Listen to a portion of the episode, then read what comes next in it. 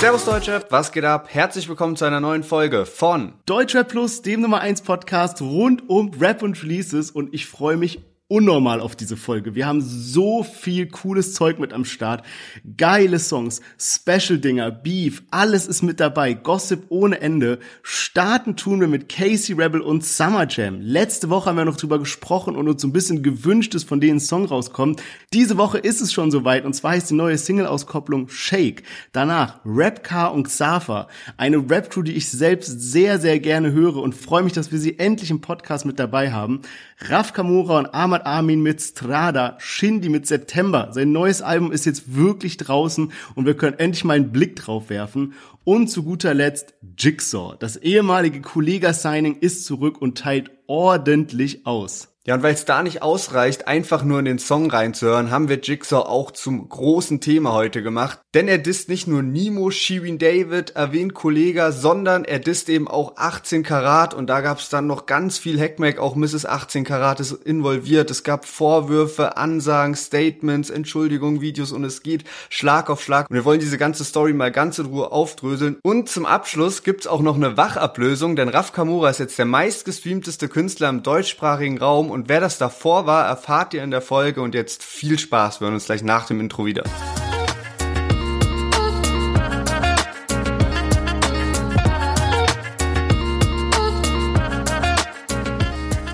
Yes, schön, dass ihr alle wieder eingeschaltet habt. Mein Name ist Sherwin, ich bin hier mit Lennart und herzlich willkommen zu unserem Deutschrap-Podcast.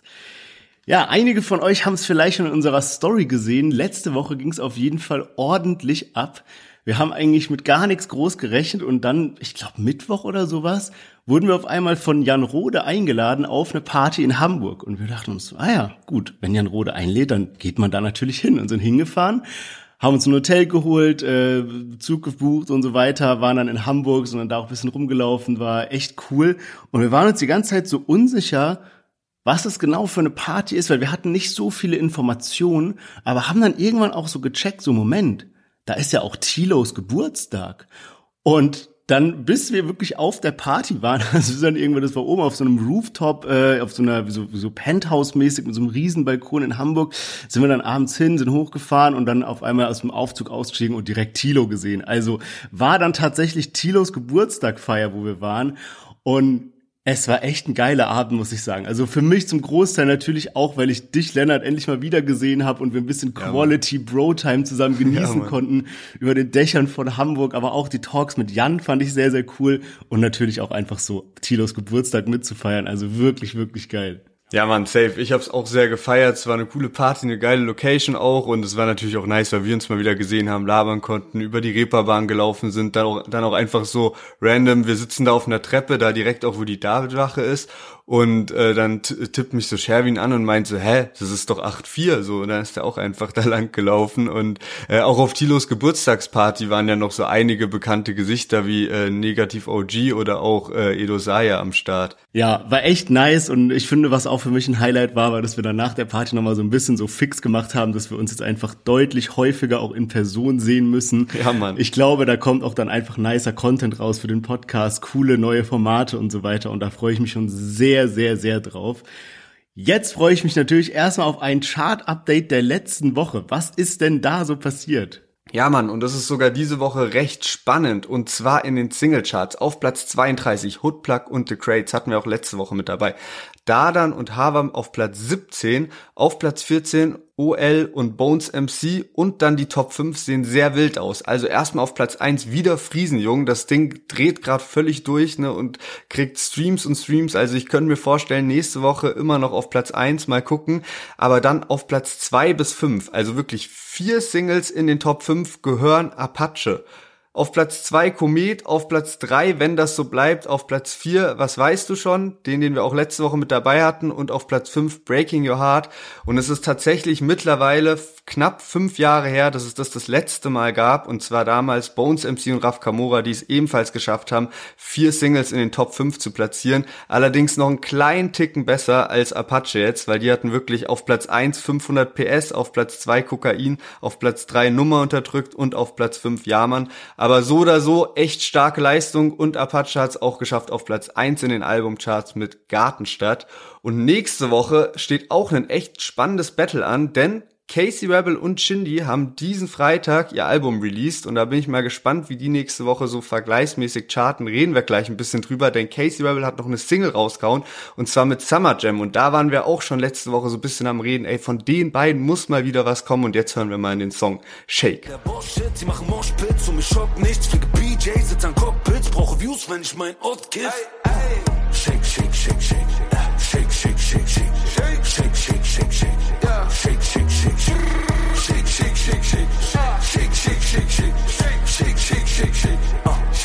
saß noch nie an einem Lagerfeuer. Desert Eagle wegen Paranoia. Mamas Wagen ist ein Nagelneuer und auf Kokain wird der Abenteuer. Abenteuerreiche Lebensart. Jeden Tag blasen Ehen Ass. Bonität ist auf Anschlag, Baby. Wenn ich Weine Ja, Casey Rebel und Summer Jam mit Shake. Und wenn man den Anfang vom Lied und auch vom Video hört, wie sie da sich miteinander unterhalten, dann denkt man fast, die hätten auch unseren Podcast gehört, ne? Also, weil wir auch im Podcast natürlich letzte Woche auch das ausgesprochen haben, was viele Fans so denken, ne?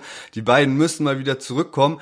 Und das hat mir auch schon so richtig geile Atmosphäre geschaffen. Und ich fand auch so, ne, wie das Ganze so losging, so Casey Rebel rappt so bisschen und dann die Hook hat für mich aber dann doch einiges zerstört, weil ich finde den Beat geil, ich finde auch Summer Jams Part gut, ich finde Casey Rebel rappt gut, ähm, passt eigentlich alles, aber dieser diese Hook mit tausendmal wird das Wort Shake wiederholt. Ich weiß nicht, also es ist nicht mal jetzt wegen den beiden, sondern allgemein in vielen Liedern feiere ich dieses Stilmittel einfach nicht. Ey, ich habe auch in dieser Sekunde, als dieses kurze Intro losging und die beiden noch so reden und sagen so, ja, die Leute vergessen schnell, wird Zeit, mal wieder dran zu erinnern. Ich war damit so Gänsehaut, dachte mir so, uff, was kommt jetzt? Und dann kommt auch so der erste Part, den die so abwechselnd rappen, wo irgendwie auch so Summer Jam mit so, es ist Siki, der den Champagne poppt oder irgendwie ja, sowas. Ja, und du Mann. denkst dir so, Alter, was kommt jetzt für ein Brett?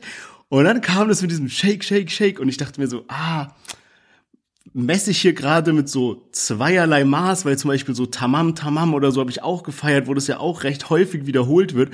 Aber ich muss mich vollkommen anschließen. Ich finde, es ist einfach verspieltes Potenzial, weil ich weiß, ich habe auch so gedacht, guck mal, wenn ich mich zurückerinnere, wir haben ja so unseren traditionellen Bro-Urlaub hier und dann haben wir immer Summer Jam Casey Rebel in diesen Playlisten gehabt und wenn ich mir so vorstelle, da waren so Tracks drin wie irgendwie Musilago oder irgendwie sowas, weißt du, was einfach ultra geil ist, wenn du im Urlaub chillst und du kannst immer mitsingen. Und wenn ich mir so vorstelle, wie wir einfach mit dieser so Bros-Truppe irgendwo sitzen und dann kommt so Shake, Shake, Shake, Shake, Shake, Shake, Shake, Shake. Ey, also, so weißt du, das, das macht einfach keinen Sinn irgendwie. Also, wenn einerseits happy, dass die beiden wieder was zusammen releasen und so paar Elemente wie halt dieser Talk am Anfang waren ja auch geil, aber andererseits halt wirklich so Parts, so keine Ahnung, sechs von zehn und Refrain dann wirklich so ein bisschen reingeschissen. Ja, also für mich war echt so der Refrain so das große Problem und das ist auch eigentlich auch das, was ich letzte Woche schon angesprochen habe, weil da hatten wir darüber gesprochen, ey, eigentlich die beiden müssen auch noch mal ein Album rausbringen. Wäre schon irgendwie geil, die hatten eine sehr erfolgreiche Zeit auch zusammen. Man sieht es ja auch jetzt noch, ne, wie diese ganze erfolgreiche Zeit zusammen auch noch so nachklingt. Die haben äh, jetzt 2023 Festivalauftritte zusammen, weil die einfach so eine Legacy gemeinsam haben.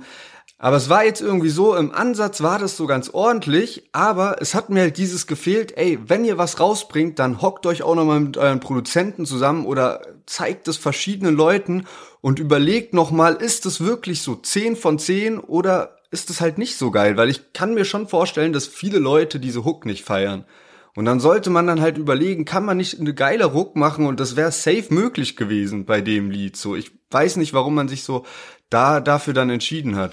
Ja, true. Also das verstehe ich auch nicht, vor allem wenn man sich nach so langer Zeit und dem, was wir alles letzte Woche besprochen haben, Maximum drei und so weiter, will da gar nicht weiter drauf eingehen, aber wenn man sich dann extra wieder zusammentut für so einen Song und ich meine, da ist ja schon viel ähm, äh, kreativer Input auch reingeflossen, wenn man sich zum Beispiel das Video anguckt, wo die in so einer Tiefgarage sind und dann ist da so eine Crew aus Balletttänzerinnen, die aber irgendwie so eine schusssichere Weste tragen und dann eben dieser Kontrast zwischen dieser so ja so dunklen Tiefgarage, aber dann diesem Ballett und dann wiederum die schusssicheren Westen und es ist so so voll nice eigentlich alles drumherum stimmt bis auf diese eine Sache irgendwie. Also ja geht mir auch nicht so ganz rein und ich frage mich dann auch in der Hinsicht so ein bisschen. Du hast eben angekündigt so Shindy versus Casey Rebel, das ist ja jetzt ein Song von dem neuen Album. So wie wird Casey charten, weil ich weiß, also seine Promophase war für mich wirklich nicht existent. Also es kam dann irgendwie zwei, drei Singles mal so raus und das war's, aber so das war jetzt nicht eine Promo-Promo-Phase, weißt du? Ja, über die Promo-Phase haben wir letzte Woche auch schon viel gesprochen und da waren ja schon auf jeden Fall mehr Singles dabei, aber wir hatten ja auch gesagt, dass eben am Anfang dieses etwas komische Videokonzept eben war oder dieses etwas komische Konzept, dass da so drei Lieder rausgehauen wurden, die eher so Albumtracks waren und die aber dann in so ein Videokonzept integriert waren, aber noch nicht so diese richtigen Hits waren.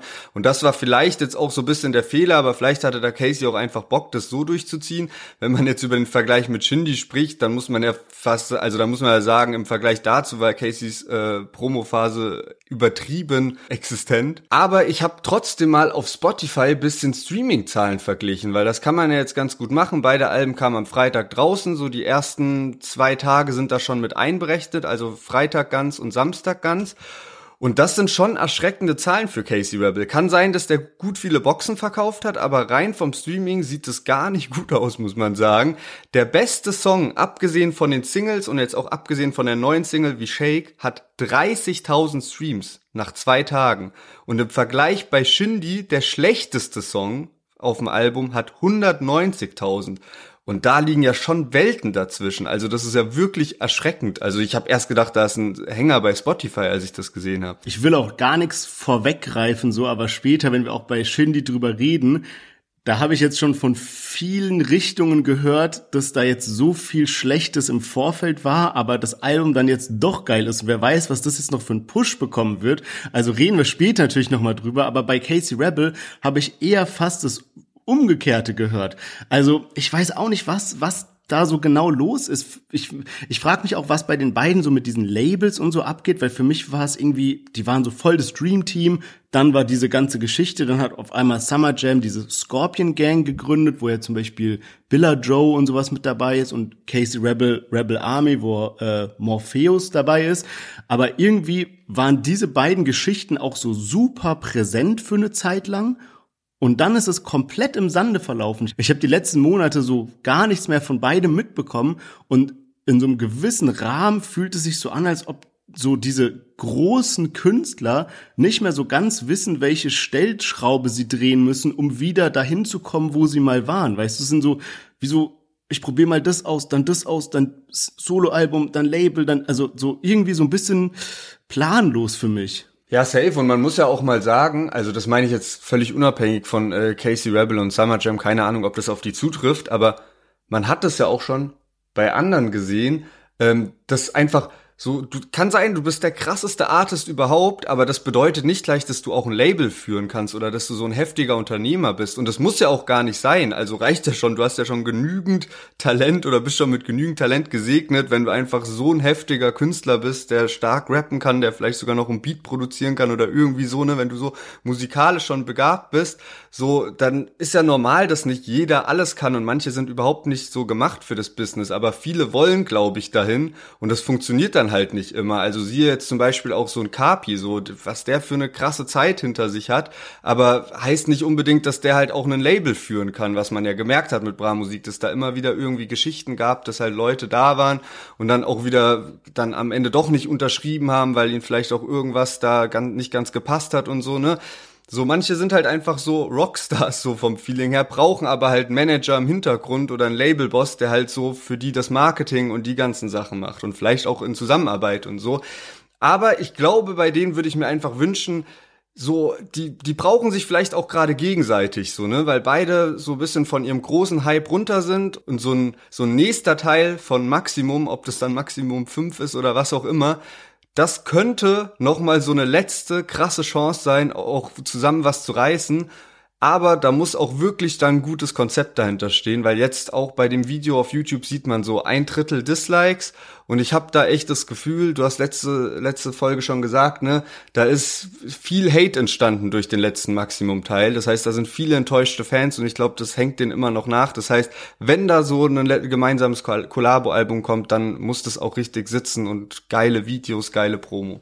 Ja, und vor allem eben auch dieses Humorelement wieder aufgreifen. Ich finde, das ist das, was für mich Summer Jam und Casey Rebel so lange ausgemacht hat und irgendwie ist das so ein bisschen weggegangen, weil sie so krass auf diese coole Schiene gegangen sind. Ich glaube, wenn sie wirklich jetzt so ein Konzeptalbum machen, wo wieder diese Sequenzen mit eingebaut werden, so ein, so ein paar Szenen irgendwie, die einfach nur so eine Storyline erzählen, das könnte echt wieder abreißen. Also, zusammengefasst kann man einfach nur hoffen, dass die beiden jetzt trotzdem weiter Musik machen und wir kommen mal zu einer Konstellation, die wir, glaube ich, noch nie oder nur einmal im Podcast mit dabei hatten, und zwar Rapcar. Die sind schon eine Rap-Gruppe zusammen mit Xaver und ihrem neuen Track Zehnter Stock.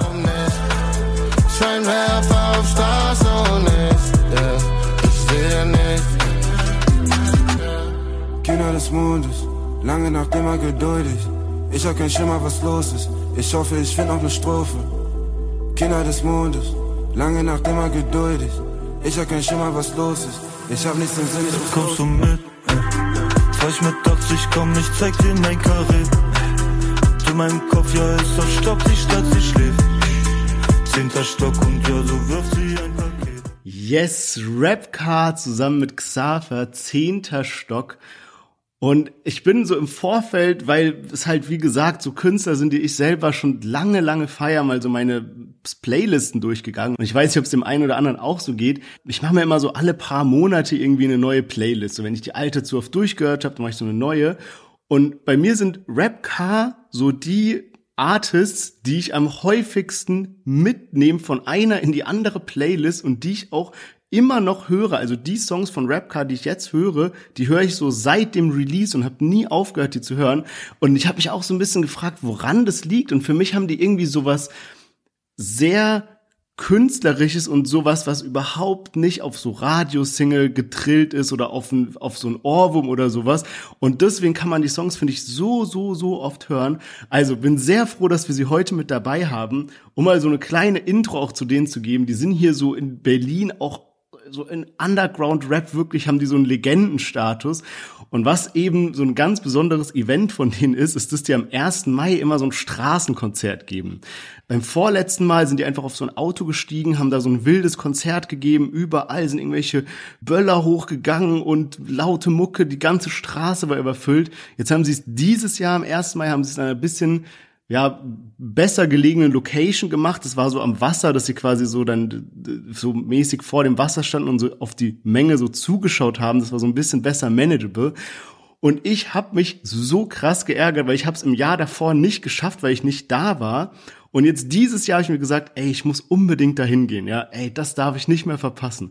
Und dann war ich aber so ein bisschen spät dran und dachte mir so, ah, ich war so voll im Stress, habe gar nicht groß nachgedacht und dachte mir so, ah, okay, ich nehme jetzt so einen Mileswagen. Also das sind so Autos hier in Berlin, die nimmt man einfach, egal wo die stehen, fährt woanders hin und lässt die stehen, wo, egal man will, ja.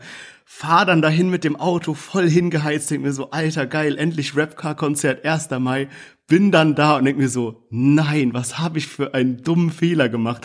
Am 1. Mai kann man halt nirgendwo diese Autos abstellen, weil ja überall diese Steinewerfer und sowas sind, ja.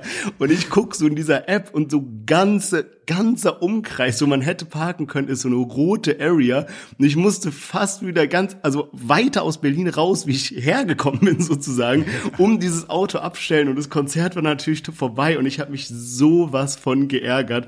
Also, das war wirklich wirklich, also nächstes Jahr 100 Prozent muss ich da hingehen. Also alle guten Dinge sind drei, aber das war echt Schon ein ein richtiger Fail. Fluch. Ja, wirklich. Ja, man, ich kann mich auch dran erinnern, dass ich vor zwei Jahren nach Berlin gezogen bin. War, glaube ich, mein erster richtiger Tag, der 1. Mai.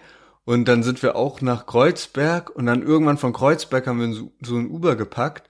Und wir wollten Richtung Wedding, sind dann aber auch irgendwie durch Neukölln gefahren. Und es war wie so ein Film, weil wir si- sitzen so in diesem Uber drin und langsam geht auch so die Sonne unter und du siehst einfach, man fährt so an Kastenwegen, Polizei vorbei, sieht so Leute irgendwie mit so brennenden Schildern und allem möglichen und es war einfach so krass, weil es so Parallelwelt war, während wir so im Uber drin sitzen und draußen einfach so äh, Straßenkrieg gefühlt ist. Ja, und halt auch ein bisschen Angst einflößen, wenn man dann die Person ist, die im Auto sitzt, ne? Ja, ja, glaube ich. Also ich war auch so froh, dass wir so einen Taxifahrer einfach hatten, der uns dann halt so, der so wusste, wo lang's geht quasi und dann immer direkt, direkt auch irgendwelche U-Turns gemacht hat, wenn er so gesehen hat, ah, okay, da wird's doch nix und uns dann irgendwie da so rausgeführt hat. Aber war auf jeden Fall krass zu sehen. interessant, was du gesagt hast über so diese Playlist-Thematik, weil ich es auch immer lustig finde, wie unterschiedlich so Musik oder Playlist-Verhalten von Leuten auch sind. Ähm, und krass, dass äh, Rap Car sich da so beständig äh, durchzieht. Aber ich kann mir auch gut vorstellen, warum. Weil halt die einfach so chillige Musik machen. Und jetzt zum Beispiel, du hattest das Lied, glaube ich, Zehnter Stock, was wir gerade gehört haben, hast du auch am, in Hamburg beim Vortrinken mhm. so angemacht. Und da dachte ich so, boah, Alter, das, da habe ich gerade gar keinen Bock. Lass mal lieber Kapi und Samra oder AZ hören auf alte Zeiten. ähm, und war so voll so, ey, lass mal skippen. Und dann habe ich das jetzt aber gestern noch mal gehört und äh, muss sagen, das ging mir richtig gut rein. Und ich kenne jetzt auch nicht so die ganze Diskografie von Rap Car, aber was ich halt immer sehr krass gefeiert habe, war dieses Petit Frère. Und die haben halt wirklich einfach so ein gutes Talent dafür, geile Samples zu finden und zu verwenden. Weil auch das ist ja jetzt so ein etwas bekannteres Sample. Ich habe mal auch geguckt nach dem Originallied. Das ist von Amadou Mariam Sabali und äh, ist halt einfach gut gewählt. Ja, und das Sample wurde sogar schon mal genutzt von Nas und Damien Marley. Also da Stimmt, haben sie es ja. auch verwendet. Und muss dir recht geben, ich habe so das Gefühl, dass so die einfach dieses Sample auch teilweise so aus Respekt verwenden, weißt du, gar nicht so um diese Samplewelle mitzuschwimmen, sondern weil es einfach auch so voll zu diesem Vibe passt.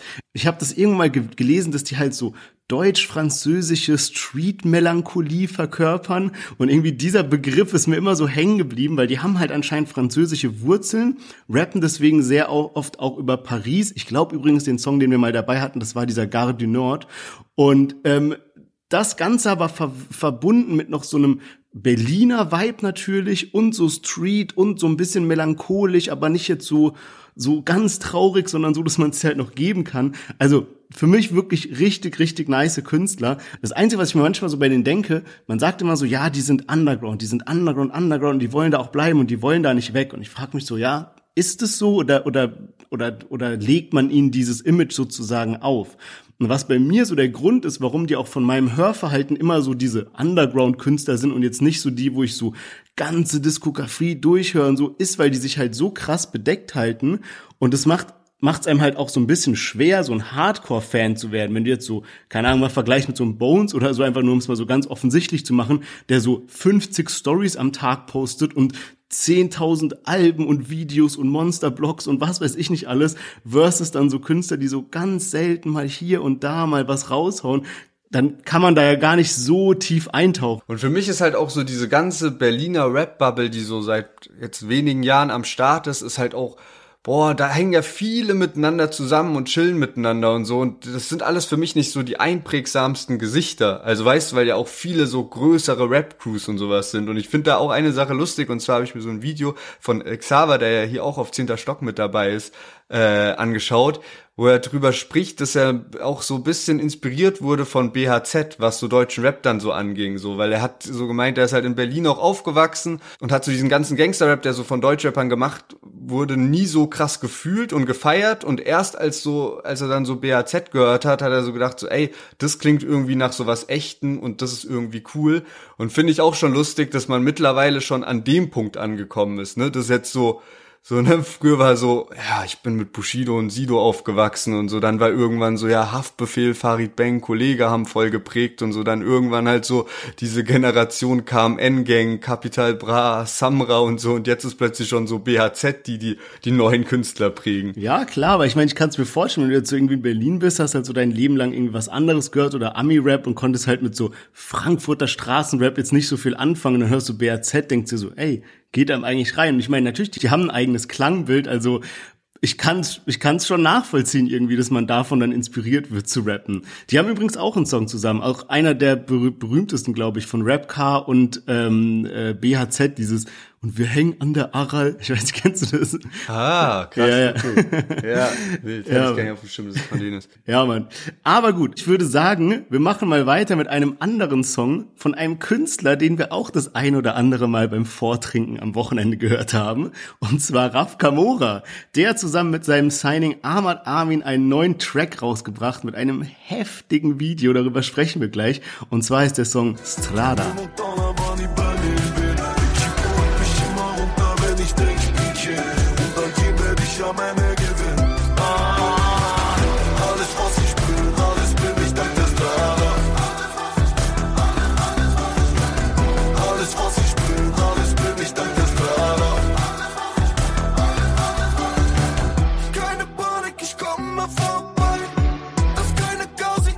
Yes, Raf Kamora feed Ahmad Armin und der neuen Single Strada eine Woche vor Album-Release von XW und Sherwin, du hast gerade schon gesagt, Raf Kamora war auf jeden Fall auch jemand, der uns am Wochenende musikalisch begleitet hat in Hamburg.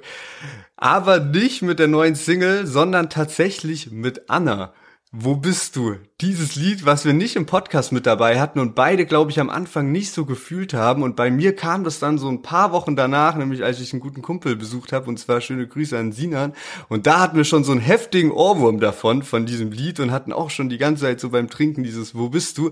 Und dann jetzt auch einfach nochmal mit dir und wir haben es einfach beide so, es ging einem nicht mehr aus dem Kopf. Ja, das haben halt so manche Raf Kamura Songs an sich, was wir ja auch bei manchen Singles von Bones sehen, dass wir zum Beispiel was kritisieren können. Also da ist etwas, wo wir sagen können, ah, das ist nicht so gut oder das ist nicht so ausgefallen oder das hat man so ähnlich schon mal gehört. Aber am Ende vom Tag ist es halt so, dass man die Mucke hört. Und das ist halt irgendwie dann das Ausschlaggebende. Und ich meine, seine Box ist auch komplett ausverkauft. Hab's gerade äh, offen hier, XV beziehungsweise XW, wie er es ja ausspricht. Äh, 46,90 Euro. In fünf Größen war das Ganze erhältlich, weil da ist so ein T-Shirt drin. Unter anderem auch noch ein Buch und ein Poster, aber komplett ausverkauft. Also hat er auf jeden Fall gut gemacht hier, muss man sagen. Und was ich eben auch gut finde, ist, wie er gerade bei diesem Song seine Fans integriert hat. Weil er hat ja dafür in Wien 1000 Fans äh, eingeladen, sozusagen, sich am Video zu beteiligen, denen dann so schwarze Masken gegeben. Und ich denke, jeder hat es irgendwo auf Instagram oder auf YouTube halt das Video gesehen. Es ist wirklich richtig, richtig heftig geworden. Einfach so eine Armee an Raf Kamura Jüngern, was weiß ich, also äh, gab es dann so Stories, wo er noch so am Fenster steht und dann kommt er raus und läuft so in der Mitte durch, wirklich wie so ein Herr der Ringe Trailer oder sowas. Also ganz, ganz wild. Ja, Mann, und da schließt sich ja auch irgendwo der Kreis. Man muss das Ganze mal so ein bisschen so anfangen. Und zwar Raf Kamura und Ahmad Amin hatten ja vor zwei Jahren auf Zukunft eine ganz, ein ganz erfolgreiches Lied zusammen, und zwar Vergesse nie die Street. Und äh, zu Zukunft gab es ja überhaupt keine Promophase, weil das war ja so das Comeback-Album von Raf Kamura. Das heißt, da gab es dann nur dieses Jam FM Exclusive von den beiden, wo die beiden auch krass abgehen. Und da war eben eine sehr ikonische Line dabei. Und zwar beim nächsten Album packe ich fünf Haus auf mein Cover. Und äh, das, was du gerade angesprochen hast, dieses Event, das war ja gar nicht unbedingt direkt für das Musikvideo gedacht, sondern in erster Linie eben für das Cover von seinem neuen Album. Aber man hat das Ganze eben noch weiter gesponnen, da dann auch direkt das Musikvideo für Strada gedreht, was jetzt sozusagen der ja, bisschen inoffizielle Nachfolger ist von Vergesse nie die Street, wieder mit Ahmad Amin mit drauf.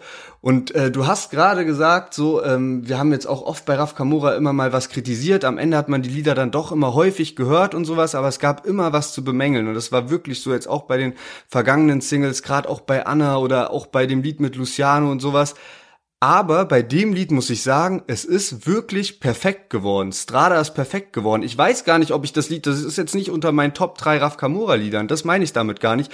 Aber es ist einfach so, es ist nicht so ein langweiliger Teil 2 von irgendwas. Man hat probiert, sich ein bisschen zu orientieren an dem er an Vergesse nie die Street, aber trotzdem was eigenes geschaffen, ein eigenes Lied irgendwie. Und deswegen, ich habe da nichts dran auszusetzen. Ich find's einfach geil. Und ich muss auch sagen, Ahmad Amin, ich feiere nicht viele Lieder von ihm oder kenne auch nicht so vieles, aber diese beiden Features mit Raf Kamora, da ist er wirklich beide Male eine, keine Ahnung, 20 von 10 oder sowas. Also ich bin wirklich, ich finde echt, dieses Lied ist top. Auch nochmal geiles Jam FM Exclusive dazu gedreht und ähm, sehr, sehr nice. Und auch so diese ganze Geschichte mit dem Cover mit den tausend Leuten und wie dann auch dass dieses ganze Videoshooting und Fotoshooting umgesetzt wurde und am Ende so mit der Farbwahl und sowas, ne, so alles black und so und was man da noch so für Edits draufgelegt hat und sowas, das sieht einfach sehr, sehr nice aus. Ja, man, dem habe ich ehrlicherweise nichts hinzuzufügen und würde sagen, dass wir direkt weitermachen mit einem sehr großen Namen und natürlich auch ein Künstler, den wir sehr, sehr häufig ich sag mal, gehört haben, weil ich bin jetzt mal gespannt, was du gleich dazu sagen wirst. Und zwar Shindy. Sein Album ist jetzt wirklich draußen. Ich erinnere mich noch daran, wie es immer noch so unklar war und keiner wusste, ja, kommt es jetzt oder nicht. Und auf einmal haben die ersten Leute so DHL-Versandbestätigungen bekommen und dann wurde klar, oh mein Gott, das kommt jetzt wirklich irgendwie nach dem fünften Mal verschieben. Jetzt ist das Album draußen und wir hören in einen der Songs rein und zwar September. Es ist easy, aber er doch die Stille aus. Es tut ihm leid, er ist kein Fußballer geworden, aber aber Jordan im Rekorden und jonglieren mit den Worten. Vermisst ein BTK mit Blumenkästen vor dem Fenster. Jukebox blinkt und der tanzt den September. Zauberkugel geh auf, ab in Smoke, weil ich kam aus dem Rauch. Ich glaub, ich bin in Cool Water getaucht. Ich komm im Moonwalk aus dem Haus. Zauberkugel, geh auf, ab in Smoke, weil ich kam aus dem Rauch. Ich glaub, ich bin in Cool Water getaucht. Ich komm im Moonwalk. Yes, Shindy hat sein neues Album In meiner Blüte rausgehauen und alle Fans haben gewartet, wann kommt noch ein Video. Man hat irgendwie Woche auf Woche gedacht, so da muss doch noch irgendwie ein Musikvideo kommen. Am Ende kam nichts. Wir haben uns heute entschieden, den, das Lied September äh, mit reinzunehmen. Ich glaube, das haben wir auch am Freitag so am häufigsten noch zu zweit gehört und hatten einen sehr besonderen Beat. Dazu aber gleich ein bisschen später. Wir wollen auch allgemein über das Album sprechen, haben nämlich auch neulich gesehen, dass einer äh, kommentiert hat, ey, könnt ihr auch mal so ein bisschen so in so eine Album-Review-Richtung gehen. Ganz so weit wollen wir es jetzt nicht fassen, aber wir gehen mal so ein bisschen durch, was unsere Lieblingslieder sind und natürlich auch nochmal auf diese fehlende Promo-Phase auch ein. Und es war schon krass, ich habe mal geguckt, äh, Shindy hat am Freitag um 16, 17 Uhr dann mal eine Story gepostet mit so einem Link, so, ey, Album ist übrigens draußen, so ungefähr. Also schon heftig, dass es da nicht mal so um 0 Uhr sowas gab und deswegen gab es ja auch so viele Zweifel davor, denn man war sich so nicht sicher, ob das jetzt so wirklich erscheinen wird am Freitag oder ob vielleicht spontan nochmal verschoben wird. Und jetzt habe ich auch sehr viel unterschiedliche Meinungen gelesen. Es gibt jetzt so die Fraktion, die einfach sagt, so, ey, ihr seid geblendet äh, von dem alten Shindy so und das, was er die ganzen letzten Jahre geleistet hat, das Album ist einfach komplett scheiße so, keine Promophase und so weiter und so fort. Und dann gibt's eine andere Fraktion, die so sagt, so ey, ihr bewertet Alben nur noch nach Promophase. Ich fand die Promophase auch nicht gut und schade, dass die ausgeblieben ist, aber Album ist eine 10 von 10. Manche gehen sogar so weit, die sagen so bestes Shindy-Album überhaupt. Also es gibt auch welche, die wirklich dieses Album feiern und sagen, da sind viele gute Tracks mit dabei und ähm, habe da auch eben auf Instagram gesehen, also bei den Kommentaren bei Shindy, das sind dann sowohl von der einen Seite Kommentare, die 600 Likes haben, aber auch von der anderen Seite Kommentare, die so und so viel Likes haben. Also das ist echt so ausgewogen und ein ganz, ganz heikles Thema. Ähm, willst du einmal reinstarten, was du dazu sagst? Weil hier wird schon ein bisschen geredet und dann sag ich auch so ein bisschen meinen mein Senf dazu. Ja, ich muss sagen, ich habe selten so oft meine Notizen für den Podcast umgeschrieben, wie jetzt für In meiner Blüte von Shindy oder besser gesagt zu September. Ich erinnere mich auch noch dran, jetzt am Wochenende, als wir gerade nach Hamburg gefahren sind, habe ich dir doch noch geschrieben, meinte so, ey, gerade ins Album reingehört und so, haha, das ist ja echt voll der Müll und so, ne? Irgendwie sowas hatte ich dir noch auf WhatsApp geschrieben. Und dann kam der Song September. Und ich dachte so, Moment mal, war ich gerade so ein bisschen geblendet von all dem, was davor war. Und manchmal, wenn so eine Shitstorm-Welle ist, dann wird man da so ein bisschen mitgerissen und man sieht alles nur noch aus so einer kritisierenden Brille und man ist gar nicht mehr offen dafür. Und ich meine, sind wir mal ehrlich, ist, diese Promo-Phase war wirklich einfach nur geprägt von Enttäuschungen für jeden Fan, ja. Aber dann habe ich diesen Song gehört und auf einmal war ich so, was ist das gerade? Was ist das für ein kranker Song? Und wir haben den dann ja auch wirklich den ganzen Abend lang irgendwie noch durchgepumpt. Und ich muss sagen, danach ist der bei mir richtig eingeschlagen. Und auch das Album. Und ich bin immer noch in dieser Phase, wo ich nicht genau weiß, was ich sagen soll, aber irgendwie kommt von diesem so, ja, okay, ich wünsche mir einen alten Shindy zurück, Digga, was ist das irgendwie mit äh, Botox-Line und bla bla bla. Und dann keine Videos und so. Und zu diesem Gefühl kommt auf einmal sowas mit so Bro, hör mal genauer hin. So schlecht ist es gar nicht. Vielleicht ist die Promophase scheiße, aber das Album ist eigentlich krass, ne? Und ich muss sagen, also den Part, den wir gerade gehört haben, wo er so rappt, es tut ihm leid, er ist kein Fußballer geworden, aber Jordan im Rekorden und Jonglieren mit den Worten vermisst sein BTK mit Blumenkästen vor dem Fenster, Jukebox blinkt und er tanzt in den September und dann kommt der Refrain mit Ah, Zauberkugel, geh auf, up in smoke, weil ich kam aus dem Rauch. Wenn man mal diese Parts so nimmt, ja, also erstmal so rein ist natürlich alles geil, ja. Dann guckt euch mal auf Genius an, auch da sind endlich mal wieder Parts so hinterlegt mit diesen ganzen Doppeldeutigkeiten. Alleine was er sagt mit diesem BTK im Blumenkästen vom Fenster, Jukebox blinkt und er tanzt in den September in dem in seiner Biografie spricht er eben darüber, dass in dieser Gaststätte von seiner Oma so eine Jukebox war und er hat dann eben dazu getanzt. Und September ist ja auch ein Song, der eben aus dieser Zeit kommt, dann dieses Zauberkugel geh auf. Es gab damals so eine Sendung, die hieß Mini Playback Show, hat vielleicht der ein oder andere schon mal gehört, was eben, das war so ein, so ein Konzept, dass eben so eine Zauberkugel aufging und dann konnten Kinder, die kamen dann da so aus dem Rauch raus und dann haben sie quasi Playback zu einem bekannten Lied von einem ihrer Lieblingskünstler gesungen, ja. Und auch Up in Smoke, weil ich kam aus dem Rauch. Also man weiß ja, dass Shindy irgendwie durch so eine alte Up in Smoke Videokassette von seinem, weiß nicht, Bruder, Cousin, was weiß ich was, irgendwie so von Rap angefixt wurde. Und auf einmal merkt man so, dass alle Parts, selbst was danach noch kommt, um das Ganze abzuschließen, ich glaube, ich wurde in Cool Water getauft. Cool Water halt auch so ein ikonisches Parfüm, was zufälligerweise im selben Jahr erschien, wie Shindy geboren wurde.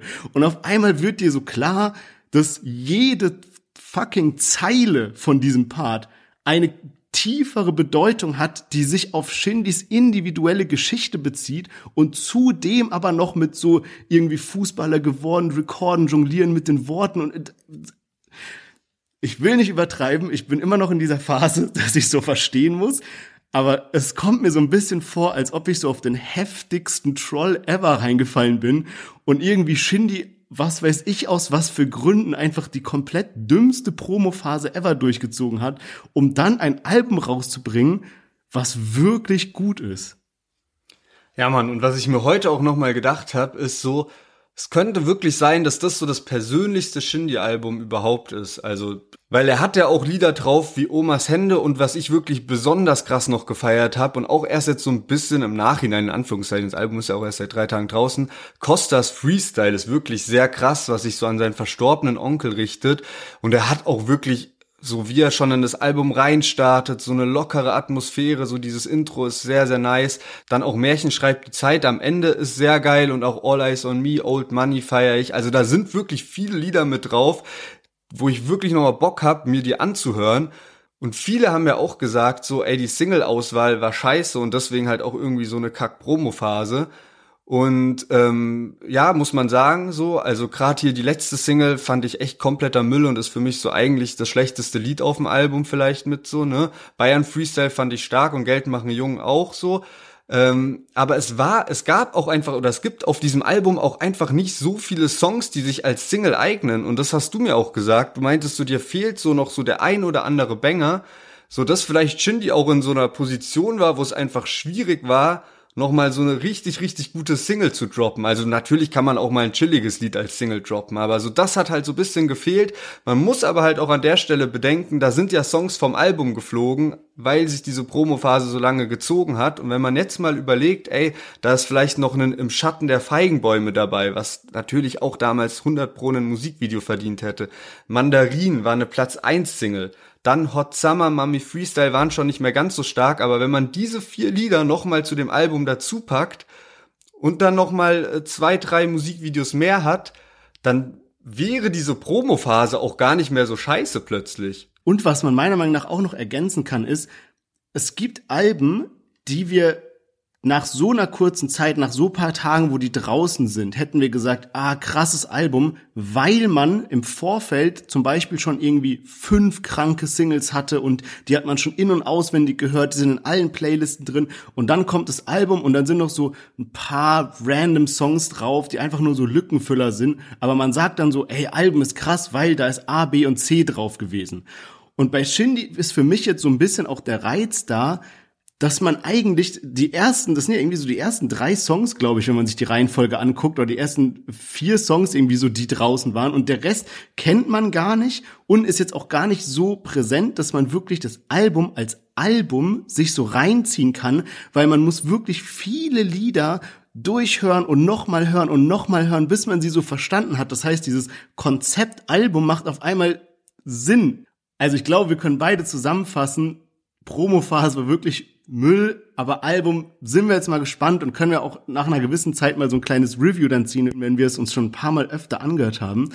Ich habe jetzt auch, apropos Album, mir mal ein paar Videos angeguckt zu der Box. Das war ja auch ein ganz großes Thema, weil die Box ja 150 Euro gekostet hat. Es gab nur 3000 Boxen und die sind Stand heute noch nicht ausverkauft, ja. Also eben haben wir ja zum Beispiel auch über Raff geredet hier mit seinen SML, XL und XXL Boxen und alle weg und so weiter. Und bei Shindy, man weiß nicht wie viele, aber von den 3000 sind immer noch welche da.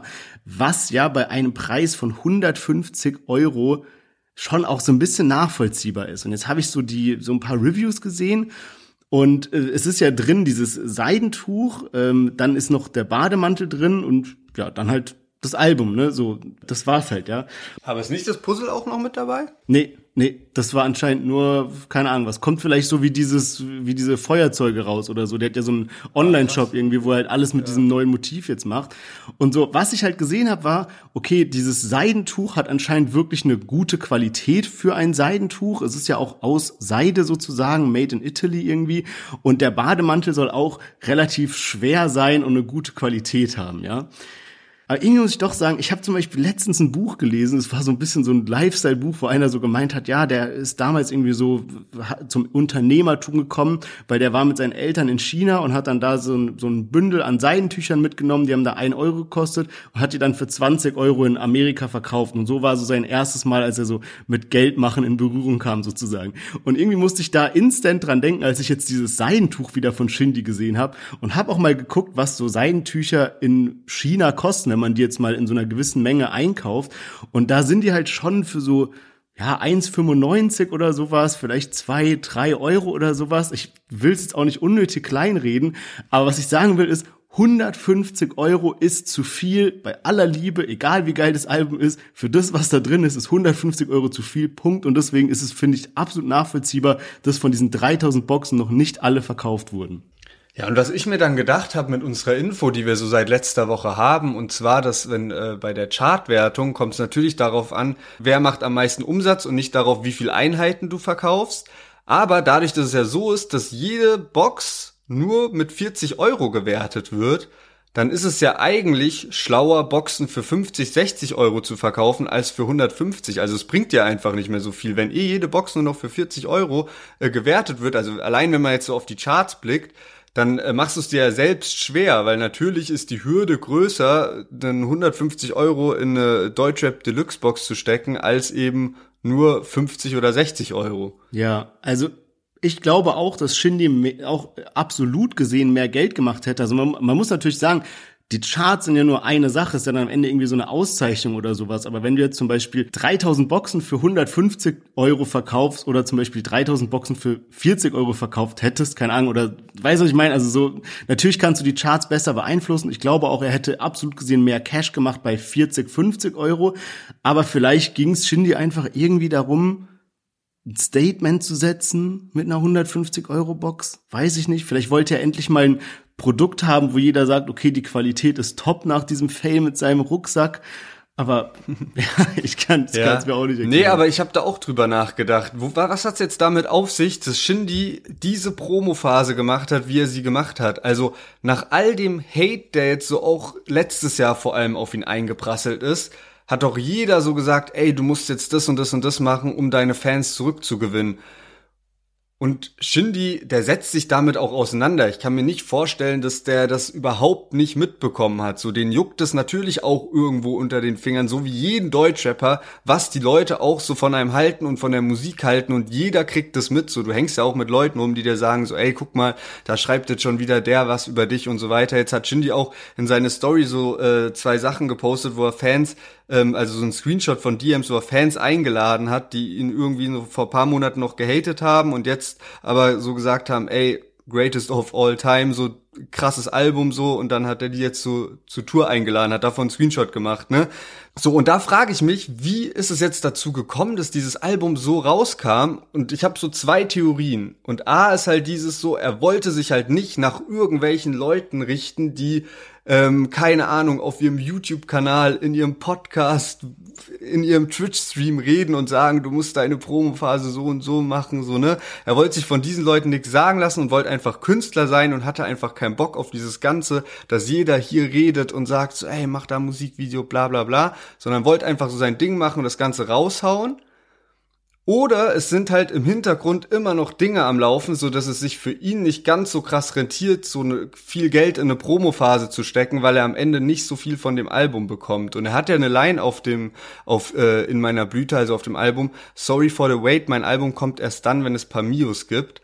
Und man weiß ja nicht, ob die Line jetzt wirklich so aktuell ist oder ob die vor zwei Jahren eingerappt wurde und sich seitdem an der Situation nichts mehr so richtig geändert hat. Ja, also ist auch meine Vermutung, äh, dass da irgendwas behind the scenes ist, von dem man nicht weiß. Ich hoffe, dass irgendwann dieser dritte Teil kommt oder dass allgemein Shindy einfach so ein bisschen mehr mal wieder auf seine Fans zugeht und einfach mal mit denen redet und so ein bisschen erklärt, was da gerade los ist irgendwie. Es gibt ja, weil du gerade schon eine Line erwähnt hast, gibt's noch eine Line, über die ein paar Leute gerade grübeln, was es damit auf sich hat. Denn da rappt er äh, auf dem letzten Song Märchen schreibt die Zeit, da rappt er, der lebende Beweis für Kids, die ihre Träume jagen, wegbleiben wie ich, zurückkommen wie ich, es aussehen lassen, als wäre es nicht schwierig, es wird langsam Zeit für eine Filmkarriere. Also weiß man nicht, ob da schon irgendwas so, in, so geplant ist, fix irgendwie. Also Shindy als Filmkarriere wäre auch wild irgendwie, aber kann ich mir jetzt gar nichts vorstellen. Also sollte es so sein, fällt mir gerade kein Bild ein, wo ich Shindy so einordnen kann irgendwie als Schauspieler. Ja, nicht, nee, ich glaube, ja, ich weiß auch nicht genau, nicht richtig als Schauspieler, wenn dann müsste das auch so in so eine Richtung Dokumentation oder so Autobiografie oder sowas gehen. Ich meine, es gibt bestimmt sehr viele Geschichten zu erzählen, die in den letzten Jahren passiert sind, wo, von denen man nichts mehr mitbekommen hat, seit so diesem ganzen EGJ-Bruch und sowas. Da hat man ja echt einfach wenig Hintergrundinfos bekommen. Und ich hoffe, dass Shindy so dieses Potenzial irgendwie mitnimmt, weil was er jetzt schon wieder geschafft hat, ist, dass egal was jetzt als nächstes kommt, es fühlt sich schon wieder nach einem Comeback an.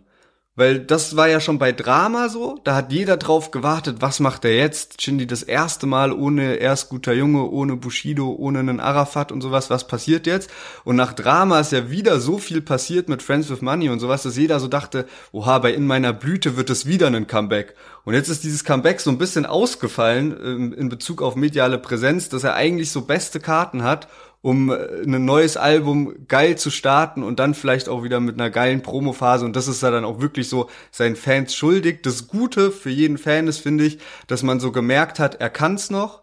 Ist eine, ein persönliches Album geworden und beim nächsten Mal vielleicht dann auch wieder ein bisschen mehr auf Rap-Szene, Gossip und halt auf so das, was jetzt so passiert ist, einzugehen und sich zurückzumelden und vielleicht auch wieder so ein bisschen in diese Richtung so, ich bin der krasseste wie auf, auf Drama, so was man da halt so bekommen hat. Ja, Mann, da kann ich mich nur anschließen. Und falls es euch bis hierhin gefallen hat und ihr an spannenden Rap-News interessiert seid, wir releasen jeden Montag eine neue Folge und manchmal, wie zum Beispiel letzten Donnerstag, auch noch ein Special-Interview wie jetzt mit Be Tight. Wenn ihr Bock auf sowas habt, dann klickt auf jeden Fall auf Folgen, dann werdet ihr jede Woche mit den spannendsten und wichtigsten Deutschrap-News versorgt. Also nicht vergessen, auf Folgen zu klicken. Und jetzt kommen wir zu dem Finale der heutigen Folge und zwar Jigsaw. Jigsaw, das damalige Signing von Kollega. Kollege hat ihn noch aus dem Knast geholt und so reden wir gleich so ein bisschen noch drüber. Wurde irgendwann abgeschoben in die Türkei, hat dann von da aus Welle gemacht. Diese ganze Leon Mascher Geschichte, die da abging. Dann war es lange, lange ruhig und jetzt ist er wieder da. Und er hat sich mit einem Song zurückgemeldet. Es sind eigentlich zwei Songs, Real Talk Raw, da hören wir gleich rein, und Invictus. Äh, zu Real Talk Raw gab es dann eben auch diese Videoauskopplung. Und er schießt einfach heftig um sich herum und da hören wir jetzt mal rein. Sie kommt über Bruderherz wie eine Achterbahnfahrt auf mein Schwanz. Mrs. 18 Jahre Du wurdest geklatscht auf Handycam von AZ, Jungs alleine im Hotel. Dich gelockt mit einer Frau, die du kennst. Dich kaputt geschlagen, weil du bellst. Jeder hat das Video gesehen, wo du nach zwei Klatschen sagst, das was ist Idee. Hier mein Brief für dich in die Zelle, mir scheißegal, ob du sitzt. Als ich drin war, hast du meine ganze Familie beleidigt. Und lieber klär ich das mit Musik und nicht mit schreienden Insta-Stories oder Schlägereien. Nicht, dass jemand vor dir Angst haben braucht, aber jeder weiß, wer stehen würde, wenn wir... Yes, Jigsaw ist zurück und teilt heftig aus. Real Talk Raw heißt der Song, den ihr gerade gehört habt. Und das war auch so der Part, ja, also es gab viele Parts, die wirklich heftig waren, aber das war so der Part, wo, wo man am Anfang dann auf einmal merkt, uff, in diese Richtung geht also der Song. Es wird ordentlich ausgeteilt und am heftigsten bekommt es eigentlich 18 Karat ab und auch seine Frau Mrs. 18 Karat, die ja jetzt auch ähm, präsent auf Social Media ist. 18 Karat muss man wissen oder wer es gerade nicht auf dem Schirm hat, der ist gerade im Knast, ja. Und das war eben auch so ein großer Punkt irgendwie, der gleich noch wichtig wird, dass Jigsaw ihn jetzt quasi so gedisst hat, während er im Knast ist. Die großen Sachen, die Jigsaw raushaut gegen 18 Karat sind einerseits, dass er eben 18 Karat ihn signen wollte, aber dann mit so einem Knebelvertrag, der sich eben angehört hat, als ob der da keine guten Konditionen beibekommt. Und dann haut er aber noch mal zwei ordentliche Dinger raus. Und zwar einerseits, 18 Karat hat ja jetzt gerade geheiratet, sogar im Knast seine Frau. Und Jigsaw schreibt eben, dass seine Frau davor eben etwas mit Jigsaw hatte und ihn in, äh, in der Türkei besucht hatte und die beiden ja eben in der Türkei dann ein Verhältnis hatten. Und die andere Geschichte ist aber auch, da gibt so eine Story, die schon die ganze Zeit so ein bisschen rumgeistert und keiner wusste genau, ob die stimmt oder nicht. Und zwar, dass die Jungs von AZ irgendwann mal 18 Karat in ein Hotelzimmer gelockt haben. Und zwar indem sie eben so getan haben, als wäre dort eine Frau, die 18 Karat kennt und die würde 18 Karat im Hotel treffen wollen. 18 Karat ist dann dahin gefahren und in dem Hotelzimmer waren dann aber eben so die Jungs von AZ, die den dann irgendwie dort ja, weiß man gar nicht so genau gehauen haben, whatever. Es gibt anscheinend irgendwie so ein Video, wo 18 Karat irgendwie auf dem Boden so spuckt und keiner, ich, ich will es gar nicht genau wissen. Und dann eben auch so diese eine Line, die man eben gehört hat. Jeder hat das Video gesehen, wo du nach zwei Klatschen sagst, das war Samis Idee. Und Sami ist eben ein Mitglied der Hells Angels, mit dem 18 Karat anscheinend damals Drogen nach Deutschland geholt hat, äh, der mittlerweile schon im Ausland lebt. Und ja, also einfach heftige Bretter, die er da raushaut. Eben natürlich diese Beleidigung an die Frau von 18 Karat und andererseits aber eben auch diese Geschichte mit AZ. Und es ist wirklich eine Explosion, die hier gerade so im Deutschrap abgeht. Man spricht über nichts anderes mehr. Und ja, einfach heftig, was er da aus dem Nichts released hat. Ja, man safe, vor allem, weil man auch bei Jigsaw so ein bisschen das Gefühl hatte, dass er so in der letzten Zeit eher, also er hatte so eine musikalische Pause, aber war auch sehr auf sein Fitness-Ding und so fokussiert und so. Und es gab ja in der Vergangenheit oft irgendwie Sachen, diese ganze Geschichte mit Leon Mascher und so, wo man so gesehen hat, okay, Jigsaw, der hat gerade Streit mit dem, macht da Ansagen und so. Und das war so, irgendwie dieses Bild ist so ein bisschen weg gewesen in den letzten Monaten. Viel am Trainieren, so die Musik auch so motivierend und sowas. Deswegen kam das jetzt schon auch irgendwie überraschend, weil auch diese Geschichte mit 18 Karat halt schon ein bisschen länger her ist. Also anscheinend gab es irgendwie so 2019 oder sowas diese Probleme, wo dann äh, Jigsaw auch mit Hamada, einem Kumpel von 18 Karat, Stress hatte und dann eben diese Signing-Sache, die du auch angesprochen hast. Ein Grund, warum jetzt eben noch so gedisst wurde, war auch, weil ähm, Jigsaw 18 Karat vorgeworfen hat, dass dieser über Jigsaws Vater gesprochen hat und ähm, dann eben auch mit anderen Frauen oder sowas über seinen Vater gesprochen hat. Man weiß da aber auch noch nicht so krasse Details. Ja, genau. Und das ist ja auch so ein bisschen diese Sache. Nachdem Jigsaw den Song released hatte, dann hieß es erst, wie kannst du 18 Karat nur dissen, der sitzt gerade im Knast und äh, das geht ja gar nicht, wenn du jemanden disst und dann natürlich keine Rückmeldung kommen kann.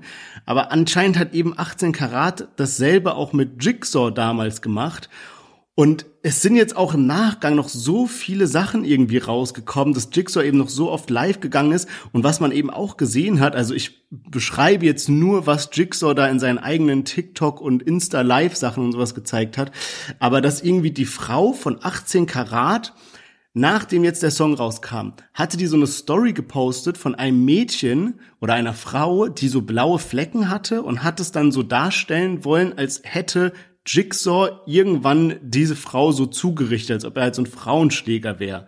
Und sie hatte dann auch diese Frau dort getaggt in der Story. Und Jigsaw ist dann aber live gegangen direkt und hat gemeint, guck mal, was die gerade gepostet hat. Er kennt diese Frau und hat dann mit ihr geschrieben und es war derselbe Account, den Miss 18 Karat sozusagen getaggt hatte und die hat gemeint, hä, spinnt die? Was erzählt die da für ein Quatsch, ja? Und dann hat man eben auch gesehen, dass die Frau, die anscheinend diese blauen Flecke hatte, hat dann Miss 18 Karat geschrieben, meinte so, hä, was postest du da für Stories? Kannst du die bitte rausnehmen? Das stimmt doch überhaupt nicht. Und dann hat man so gesehen, wie Miss 18 Karat ihr geantwortet hat.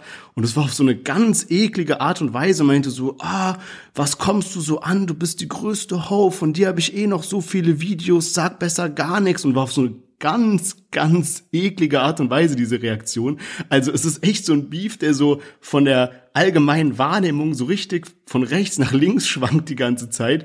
Und vor allem, was halt auch krass ist, also äh, man kann jetzt noch gar nicht sagen, wie groß diese ganze Sache wird, aber es ist jetzt so lange her, dass mal wieder ein Rapper sich so die Zeit genommen hat und so einen echten Diss-Track geschrieben hat mit wahren Geschichten auf einen krassen Beat irgendwie ordentlich was ausgepackt, ja. Und das Ganze aber jetzt mit diesem neuen auch so auf TikTok und tausend Leute posten und dieser ganze Konsens wird so schnell hochgefahren, dass man auf einmal so viele, so eine große Meinungsbildung bekommt. Also irgendwie war, habe ich das noch nie so in der Art und Weise mitbekommen, wie schnell jetzt dieser Song jetzt für Furore gesorgt hat. Ja, und weil ja auch alles so Schlag auf Schlag geht, eben mit Screenshots, was du sagst, was gepostet wird und man merkt halt auch, wie Jigsaw, der, der scheut diesen Beef auch nicht, weil einige Fans haben halt auch bisschen angezweifelt, angezweifelt, was da äh, Jigsaw halt in seinem Song behauptet hat, auch dass er Mrs. Mrs. 18 Karat kennt oder ist er noch weitergegangen, er hat ja gesagt, er hatte was mit ihr und so und er hat dann auch direkt ein Bild gepostet, wie sie zusammen in der Türkei trainiert haben. Das hat jetzt natürlich noch nichts zu bedeuten, weiß man immer noch nicht, ob das, was Jigsaw auf seinem Song gesagt, war es oder nicht, aber auf jeden Fall kennen die sich und hatten Kontakt miteinander und ähm, sie hat ihn anscheinend auch besucht und so.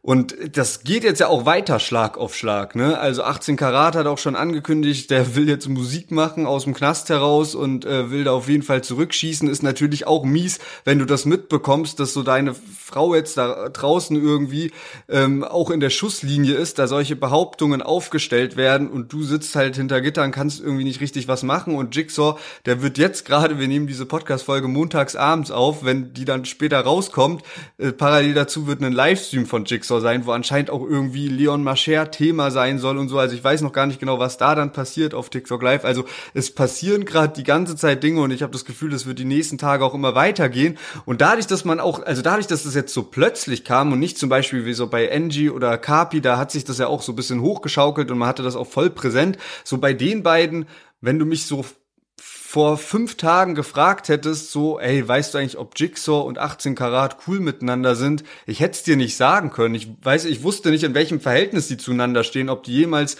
Beef hatten, ob die sich überhaupt persönlich kennen oder nicht. Deswegen, das passiert gerade alles und es war erstmal so bisschen so eine Challenge, überhaupt reinzufinden, das Thema, um zu checken, wodurch wurde es überhaupt losgetreten. Ja, man, und was halt auch so wild ist, ist, dass jetzt so viele Parteien auf einmal involviert sind. Jetzt zum Beispiel auch AZ durch dieses Video und diese, wurde es geklatscht von AZ Jungs und was da eben im, im Raum steht. Und dann gibt's eben dieses Video aus diesem Hotelzimmer. Und viele vermuten halt auch, dass diese Story stimmt, weil 18 Karat sie niemals dementiert hat und dass jetzt Jigsaw eben damit auspackt, ist halt schon was Heftiges. Und ich habe auch so ein bisschen das Gefühl, das ist so, so viele Leute, die hier gerade involviert sind, haben so Sachen über die anderen in der Hand und irgendwelche Videos und irgendwelche Skandale und man weiß gar nicht, was jetzt noch alles aufgedeckt wird. Das ist so diese eine Art und Weise, dieses, dieses, ja, kann man vielleicht noch sagen, künstlerische Element, obwohl es schon fast ein bisschen weit geht. Aber auch so eine andere Sache ist halt bei so Gangster-Persönlichkeiten habe ich auch immer so ein bisschen so ein ungutes Bauchgefühl, wenn man so weit geht, was dann wirklich passiert, wenn jemand sich so krass angegriffen fühlt, sage ich mal, und vielleicht gar nicht in der Lage ist, künstlerisch darauf zu antworten, also rap-technisch irgendwie einen Distrack zu machen, weil vielleicht die Argumente gegen ihn stehen oder vielleicht hat Jigsaw wirklich noch irgendwelche Videos und 18 Karat hat einfach nicht so viel in der Hand was einem dann übrig bleibt als Gangster-Rapper. Weißt du, so da habe ich ja immer so ein bisschen so, oha, mal schauen, wo, wo das noch hingeht. Er hat aber auch nicht nur gegen 18 Karat geschossen, sondern eben auch gegen seinen ehemaligen Labelchef Kollega. Da musste ich anfangs auch ein bisschen schmunzeln, wie er in den äh, Part reingestiegen ist, irgendwie so sowas sagt wie so, ja, dachte ich schweig, nee, ich mach genau da weiter, wo wir aufgehört haben. Ähm, und zwar irgendwie bei meinem Abi, mein Abi nur noch 70 Kilo. Da muss ich halt schon lachen, weil so gibt jetzt die ganze Zeit so Bilder, wo man eben so Kollega sieht und dann so ein Vergleich von so zum Beispiel so Albumcover und dann irgendwie, wenn er so random fotografiert fotografiert wurde und auf einmal so ganz dünn aussieht, ja. Aber auf jeden Fall, ähm, bei Kollega auch vielleicht, um nochmal diese Geschichte so ein bisschen aufzurollen, es war halt damals so, dass Jigsaw im Knast saß und Kollega ihn aus dem Knast raus gesigned hat. Das bedeutet, er hat quasi im Knast den Vertrag unterschrieben und Kollega hat dann die Kaution gezahlt, um Jigsaw rauszuholen. Und die waren dann auch irgendwie, haben dann zusammen Songs rausgebracht, alles Mögliche, aber auch dieses Verhältnis ist dann irgendwann in die Brüche gegangen. Und darüber rappt er eben zwar die ganze Zeit mit so einem gewissen Respekt auch, dass er sagt, ey, du warst immer mein Bro, du bist immer noch meine Familie, aber wirft ihm auch einige Sachen vor, wie zum Beispiel, dass er dann eben zu ähm, Salazado gegangen ist, also hier dieser Kopf der Sado-Familie, die eben hinter San Diego steht und dafür so ein bisschen seine Freunde auch verraten hat und eben auch, dass er sich mit San Diego jetzt so zusammengetan hat, um seinen Antisemitenruf reinzuwaschen, was halt auch ein, ja, eine heftige Sache ist und ja, wirft ihm da schon einige Sachen vor. Ja, und da wird eben auch noch so die Hintergrundinfo gedroppt, die ja auch so die ganze Zeit so ein bisschen rumgeistert, so, dass die beiden vielleicht mal ein Collabo-Album machen oder nicht. Und ähm, er hat ja auch die Line mit dabei, wollte sein Album mit ihm, er hält dich auf Trab. Ich hoffe, es hat dir was gebracht, ich hoffe, es klappt. So, und jetzt sieht's ja auch danach aus, als würde dieses Album wahrscheinlich dann doch nicht kommen zwischen Kollega und San Diego, ja. weil jetzt die, die Camps ja so ein bisschen verschoben sind. Kollega mit Asche, San Diego mit Mois und so. Ähm, und auch eine andere spannende Hintergrundinfos und deswegen liebe ich halt auch so Distracks, wenn dann halt halt so ein bisschen was erzählt wird. Ähm, ist wahrscheinlich am Ende des Tages auch Auslegungssache. Es ist so diese die Geschichte, ähm, dass eben äh, Jigsaw relativ hart äh, eine der Töchter von den Geissens gedisst hat und ähm, wurden dann eben Kollega und Jigsaw angeklagt, also weil halt Kollega auch das Label war ne, und das eben auch rausgebracht hat. Und da gab es dann eben 100.000 Euro Strafe, die deswegen gezahlt werden mussten an die Geissens. Und ähm, Jigsaw sagt eben, dass er kein Geld mehr bekommt von Kollega nach dem ausgelaufenen Vertrag, obwohl ein Lied von ihm immer noch im Monat 3000 Euro macht und Kollege halt so gesagt hat, so ey, aber diese Geschichte mit den Geistens war teuer, aber Jigsaw wirft ihm eben vor, dass er damals den Part auch abgesegnet hat als Labelboss und meinte so, ey, stabile Line und sowas. Und ähm, er sagt aber auch am Ende, also Jigsaw, dass, ne, dass irgendwie beide ihre Fehler gemacht haben, aber ihm fehlt auch ein bisschen, dass sich Kollege in der Hinsicht auch gerade macht. Ja, und um das ganze Kapitel abzuschließen, ähm, wer eben noch gedisst wurde, war Nemo. Jigsaw wirft Nemo hier vor, dass, es, dass er eben leere Versprechungen gemacht hat, dass er irgendwie ja quasi Gegenleistung bekommen hat und ein Feature versprochen hat, was er dann nicht eingehalten hat. Das wurde Nemo tatsächlich schon ein paar Mal vorgeworfen. Er sagt auch irgendwie, dass Nemo so Junkie-Modus wäre und ja, so ein paar heftige Sachen, die so in diese Richtung gehen. Zusammengefasst kann man sagen, es ist wirklich ein heftiger Diss-Track aber auch, wie du gerade schon gesagt hast, irgendwie auch ein guter Distrack, weil das, was man eben so als Zuschauer haben will als Entertainment, sind halt wahre Stories, die man noch nicht kannte, heftige Stories natürlich auch, man ist irgendwie da doch so ein bisschen sensationsgeil. Und dann alles aber auch noch verpackt in nice Parts, nice Beat. Und das hat er halt geschaffen. Also sind gespannt, was die Antwort sein wird, wird es, wie das Ganze weitergehen wird. Es wird auf jeden Fall eine Antwort in irgendeiner Art und Weise geben. Und jetzt würde ich sagen, machen wir mal ein bisschen verspätet. Wir sind ja schon so halb in die Themen irgendwie reingerutscht, mal ein Fazit. So heftige Songs wie wir heute am Start hatten. Casey Rebel und Summer Jam mit Shake, Rapcar mit Xafa, Zehnter Stock, Raf Kamora und Ahmad Armin mit Strada, dann Shindy mit September und zu guter Letzt Jigsaw mit Real Talk Raw. Was ist denn dein Song der Woche, Lennart? Also ich fand so als einzelnen Song Raf Kamura Ahmad Amin mit Strada echt sehr stark, muss ich sagen. Und Shindy halt einfach mit seinem Album, wo ich mich sehr drauf freue, wirklich so die nächsten Tage da noch häufiger reinzuhören. Für mich irgendwie so in der Gesamtmenge an Songs, die man geliefert bekommen hat, die man halt nicht im Vorfeld kannte, weil es eben auch so wenige Singles gab, ist es so das Album bisher in diesem Jahr, wo ich wirklich glaube, okay, das kann jetzt auch noch so paar Wochen dauern, dass ich das durchhöre, weil da einfach noch so viel Neues mit dabei ist. Und ich bin auch sehr hyped, weil wir ja nächste Woche einfach dann direkt Graf Kamora Album bekommen und da bestimmt auch noch mal viele Lieder dabei sind und vielleicht auch das eine oder andere spannende Feature, wo ich auch Bock drauf habe und ich glaube, die beiden Alben werden mich dann so ein bisschen den Sommer begleiten. Wie sieht's ja. bei dir aus? Ja, man, safe. Bin ich auch schon sehr, sehr hyped drauf. Ich muss sagen, bei mir diese Woche, ich habe halt den Shindy-Track am häufigsten gehört, aber so als Rap-Fan bin ich einfach nur happy, was rausgekommen ist. Jeder einzelne Song bin ich dankbar dafür, dass er rausgekommen ist. Selbst Casey Rebel Summer Jam irgendwie doch ein schönes Zeichen, dass die wieder am Start sind. Ich bin auch gespannt, wie ihr abstimmt, gerade bei so einer Woche. Ihr wisst ja, dass man jetzt bei Spotify immer abstimmen kann für den Lieblingssong der Woche. Deswegen sehr, sehr gespannt, was ihr da so votet.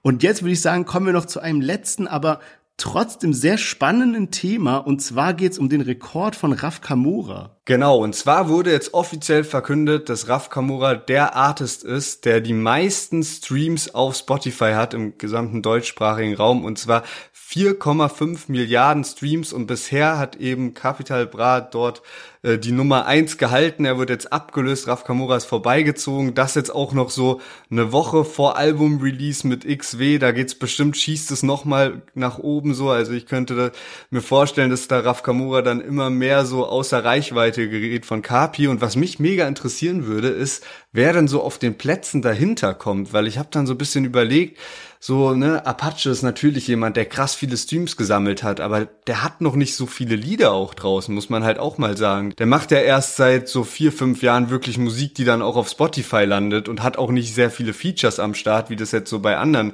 Kollegen ist. Ich könnte mir vorstellen, dass Sido auch noch ganz gut im Rennen ist, weil der eben sehr viel Radiomusik macht, plus der hat einen krassen Backkatalog mit äh, über 20 Jahren Karriere, die da so auf Spotify mittlerweile zu finden ist.